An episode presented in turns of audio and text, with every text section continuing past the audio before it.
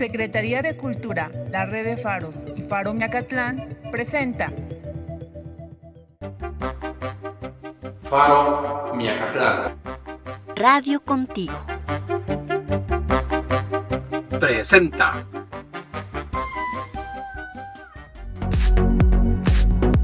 Hola, muy buenas tardes amigos, ¿cómo están? De nuevo encantados de tenerlos con nosotros en este su espacio de Radio Contigo. Mi nombre es Andrew. Y yo soy Dianeri. Antes de comenzar, queremos enviar un gran saludo a toda la gente del restaurante El Barquito, que nos escuchan desde Acapulco Guerrero. Muchas gracias. ¡Comenzamos! Imaginación. Un espacio para imaginar y accionar.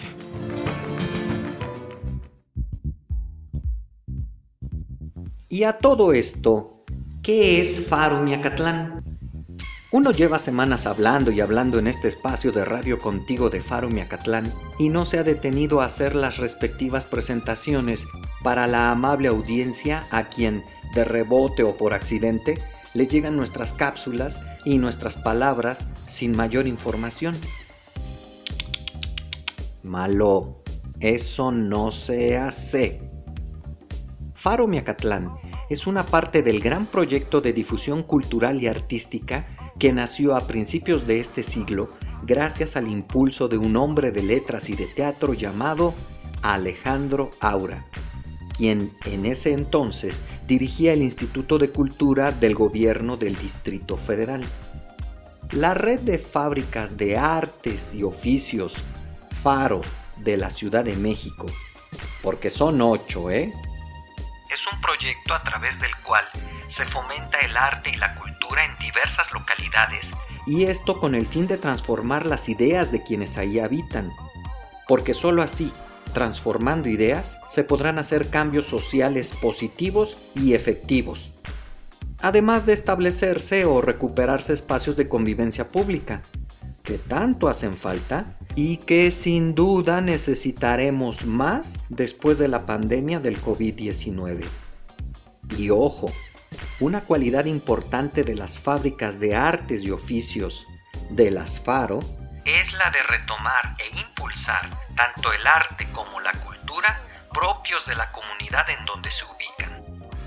Oriente, Tláhuac, Tecómil, Indios Verdes, Aragón, Miacatlán, Azcapotzalco y Perulera son fábricas donde se enseña y se aprende.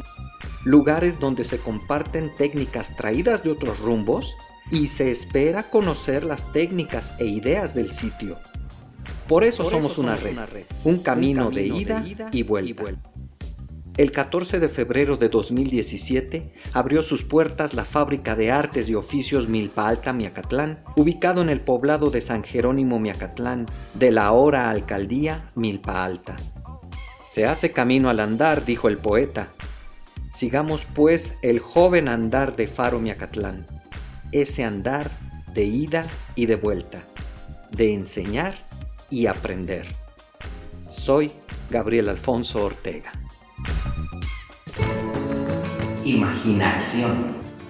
Un espacio para imaginar y accionar. Contigo en la distancia. Radio Contigo al aire. Nuestra cultura momoshka. Desde la invasión europea hasta concluido el periodo colonial, se generó el pago de tributos de los pueblos indios a la corona española, y Milpalta no quedó exenta.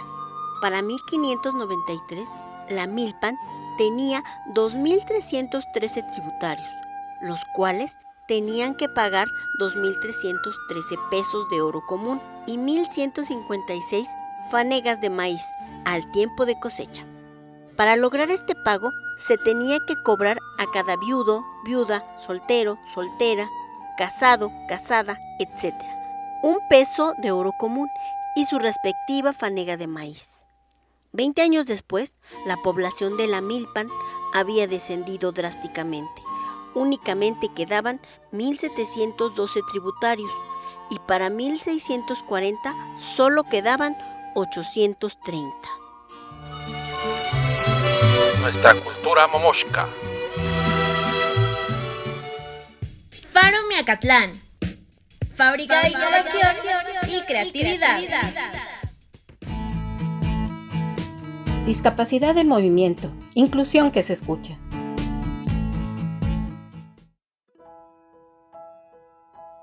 Escuchar. De acuerdo con información de la ONU, hoy en el mundo hay 1.800 millones de seres humanos que tienen entre 10 y 24 años. Y estos jóvenes ya iniciaron su camino tomando las riendas de este planeta. Pero bueno, asignada tan grande responsabilidad a los jóvenes, quiero preguntarles a los adultos lo siguiente. ¿Cuándo fue la última vez que se interesaron sinceramente por aquello que les preocupa a los jóvenes? Y no haber minimizado esa preocupación. Para ellos era muy importante. ¿Toman en serio los problemas que ellos a veces les confían? ¿O terminan diciéndoles, ¿y por eso te preocupas? Hay cosas peores. Con estas respuestas, les aseguro que jamás se volverán a acercar a ustedes.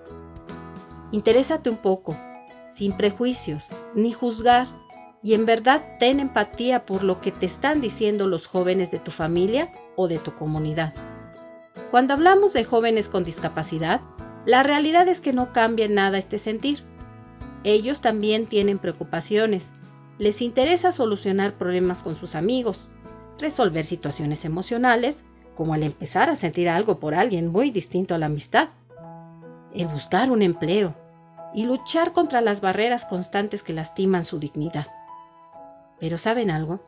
La lucha más difícil de los jóvenes con discapacidad es en contra de sus familias tienen el reto de hacerles entender que ya crecieron, que no son los eternos niños a los que hay que proteger. Pedirles a sus padres o incluso a toda la familia que dejen de tomar decisiones por ellos, que los consideren, que les permitan equivocarse como a cualquier joven. Sé que este proceso es difícil, pero si los padres están preocupados por la autonomía e independencia de los jóvenes con discapacidad, tendrán que ser los primeros en dejar de sobreprotegerlos y entender que dejaron de ser niños hace mucho tiempo. Hoy son jóvenes. Soy Eugenio Ortega, taller psicomotricidad para personas con y sin discapacidad. Cuídate mucho.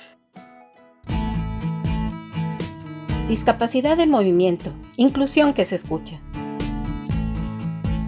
separados por la distancia. Pero siempre Radio contigo. Faro Tips de Salud al Natural. Como parte de nuestra aportación en este confinamiento, realizaremos un masaje para nuestras niñas y niños. La puedes acostar en una mesa firme con una colchoneta o cobija doblada para que no se lastime. El masaje es además un momento de conexión, de hacer algo por tu hija o hijo, para que se sienta bien. Los movimientos para la realización de un masaje relajante deben ser lentos y continuos. Con toda la palma de la mano harás movimientos de abajo hacia arriba, del centro hacia los extremos, como intentando abrir la piel. Repite los movimientos por toda la espalda, unos dos o tres minutos. ¿Cómo saber si estás haciendo bien el masaje? Si no es doloroso, lo estás realizando bien. Es importante no despegar las manos durante la realización de un masaje. No es necesario que el masaje sea demasiado intenso. Tú solo buscas llevar a un estado de tranquilidad a tu hija o hijo. Realiza el masaje con pensamientos positivos. De esta manera vas a transmitir tu energía positiva. Utiliza aceites o cremas relajantes, así el roce en la piel disminuye y se deslizan mejor las manos. Pero atención, no lo apliques directo sobre la piel. Calienta un poco el aceite o crema frotándolo entre tus manos y luego distribúyelo por toda la zona que trabajarás. El masaje es también cuestión de intuición, por lo que si tienes alguna otra maniobra que quieras realizar en tu masaje relajante, hazla. Para finalizar el masaje, haz presión con los pulgares por todo el centro de la columna. También puedes darle masaje en sus extremidades, en sus pies, en sus manos, en su cuello. Recuerda que tiene que ser suave, sin lastimar. Para finalizar el masaje, haz presión con los pulgares por todo el centro de la columna.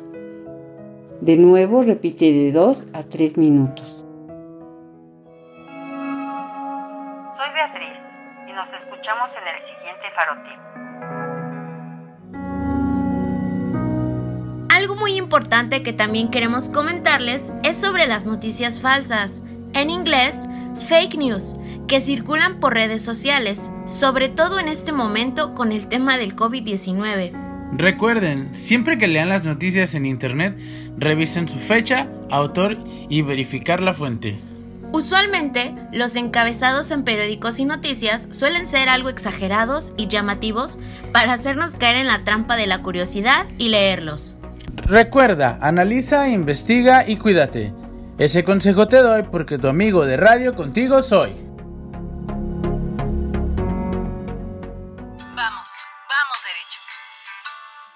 Hola, soy Fabi Juárez.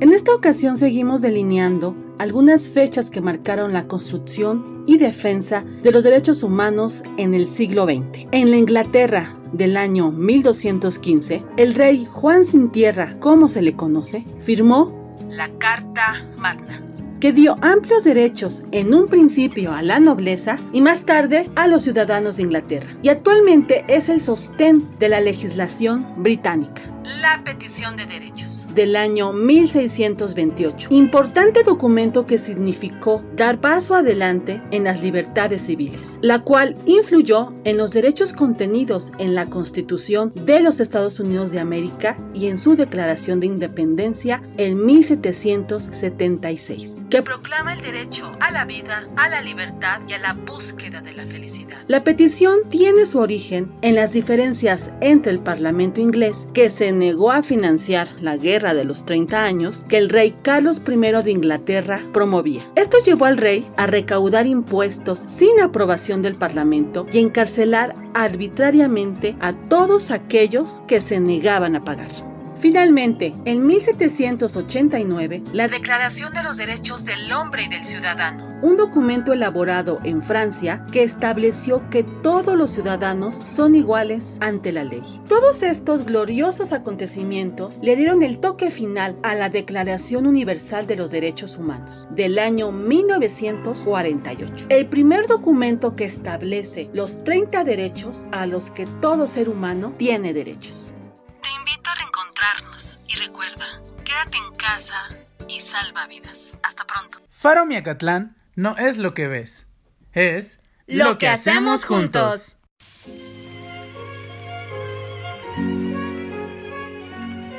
El Pozo, Canacasco.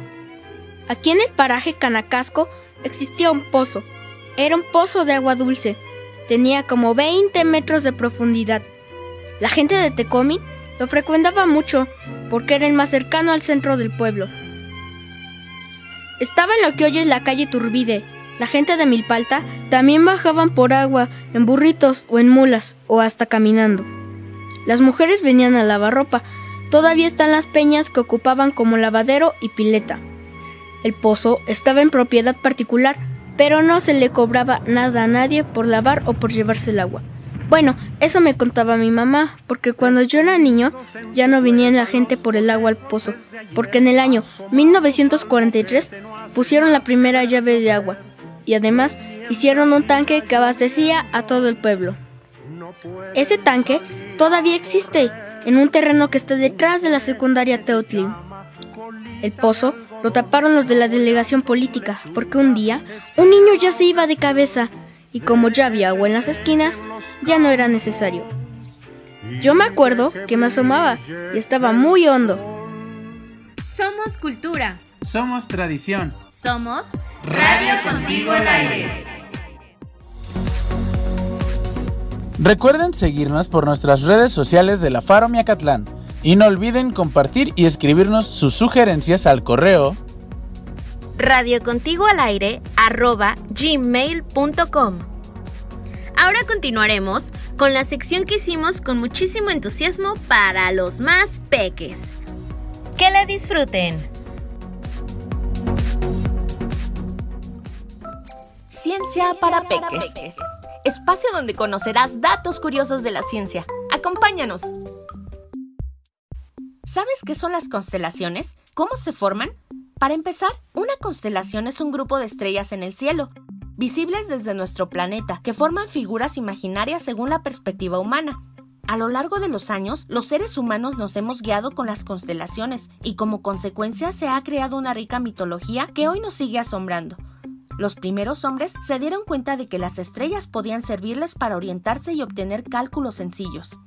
Los antiguos griegos fueron los primeros en delinear y describir algunas de las más famosas constelaciones que hoy conocemos, pero también los romanos y las culturas del Oriente Medio y China identificaron conjuntos de estrellas con formas diversas a las que nombraron como los seres de su mitología, la importancia de las constelaciones pudo ser porque reflejaban las aventuras y batallas que sus personajes mitológicos habían pasado, así que el universo está lleno de mitos y leyendas fabulosas, pero algunas de estas constelaciones más emblemáticas se les conoce por los signos del zodiaco, y se creía que el carácter de una persona dependía de la posición de las constelaciones el día de su nacimiento. Lo curioso es que algunas solo son visibles durante cierta época del año debido a la órbita de la Tierra alrededor del Sol. También es cierto que muchas de ellas se encuentran separadas a una enorme distancia una de otras, pero por su posición y una cuestión de perspectiva es que las estrellas tienen esas peculiares formas. Se conocen 88 constelaciones que conservan sus nombres mitológicos. En total, los nombres corresponden a 17 personajes mitológicos, 29 objetos y 42 animales de origen antiguo o moderno. Algunas de ellas son Andrómeda, Aquila, Cáncer, Capricornio, Centaurus, Columba, Géminis, Leo, Libra, Orión, Pegaso, Tauro, Osa Mayor y Virgo. Ahora te invitamos a que investigues más sobre cada una de estas constelaciones y te asombres con la historia de sus personajes. Síguenos en nuestras siguientes cápsulas. ¡Hasta la próxima! Ciencia, para, peques. El espacio para hacer lo que quiera hacer. Radio contigo. Déjame que te cuente una historia. De Vivian Mansur Espejito, espejito. Espejito, espejito, ¿quién es la más hermosa del reino? le preguntó la bruja malvada al espejo mágico. El espejo, que estaba obligado a decir la verdad, observó atentamente esa cara un tanto regordeta, esos ojos un poco separados y esas cejas pobladas. Tenía la boca grande, un espacio entre los dientes delanteros y el cabello suelto, esponjoso y algo salvaje. Ese día, el espejo mágico se atrevió a hacer algo diferente. Contestó con otra pregunta. ¿Por qué quieres saberlo? Porque yo quiero ser siempre la más bonita. Mm, te propongo algo. ¿Una cirugía plástica? Claro que no. ¿Qué haces todos los días? Mm, bueno, me levanto un poco tarde, me hago pedicure y manicure, desayuno abundantemente y después me dedico a investigar entre las mujeres del reino quién engordó, quién adelgazó, quién se casó y sobre todo quién es más hermosa que yo para intentar hacerle todas las maldades que surjan de esta cabeza que ahora ves. ¿Acaso me lo piensas impedir? Empezó a alzar el tono de voz conforme hablaba. No, por supuesto que no. Pero permíteme sugerirte algo con esa cabeza tuya tan brillante y a la que le gusta tanto investigar, ¿no querrías usarla, por ejemplo, para realizar reportajes? La bruja quedó desconcertada ante la propuesta del espejo mágico y decidió terminar esta extraña conversación. Tocó al espejo porque era de alta tecnología y pantalla táctil, y lo apagó. La duda le estuvo zumbando en la cabeza algunos días, hasta que decidió meterse a un curso virtual de periodismo. Consumía los días enteros haciendo tareas, aprendiendo técnicas de entrevista e investigación, redacción y multimedia Cuando se dio cuenta, ya habían pasado seis meses desde la última conversación con el espejo mágico. Además, esa misma mañana había recibido la noticia de que iban a publicarle un interesante reportaje sobre el tema cómo emplear de manera más eficiente el agua de las fuentes del reino. Se tendió en la cama, tomó el espejo, lo encendió y apareció en la pantalla su imagen. Después escuchó la voz que siempre contestaba sus preguntas. ¿Qué deseas de mí? ¿Sigues queriendo saber quién es la más bonita del reino? No, se rió. Eso ya no me interesa. He tenido otras ocupaciones. Lo que quiero saber ahora es cuánto debo cobrar por un artículo que van a publicarme en el periódico local. Querida amiga, eso no te lo puedo contestar. Pregúntale a un colega. Pero antes de que me apagues, déjame decirte algo. No importa si eres la más bonita, lo que importa es que ahora eres la más interesante. La bruja sonrió y apagó el espejo mágico. Ahora tenía muchas cosas en que pensar. Déjame que te cuente una historia. En Faro Miacatlán seguimos esperando muy ansiosos para volver a verlos. Claro, en cuanto las condiciones sean las más apropiadas. En Radio Contigo esperamos atentos sus saludos y comentarios. Platíquenos, cuéntenos, ¿cómo se han ido reactivando las actividades en sus ciudades? No olviden usar su cubrebocas y lavarse las manos. Ha llegado el momento de despedirnos, no sin antes decirles que fue un gusto acompañarlos en una más de nuestras emisiones. Hasta el próximo lunes.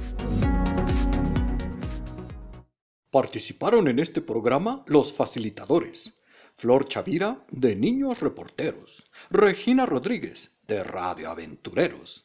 Eugenio Ortega, de Psicomotricidad para Discapacidad.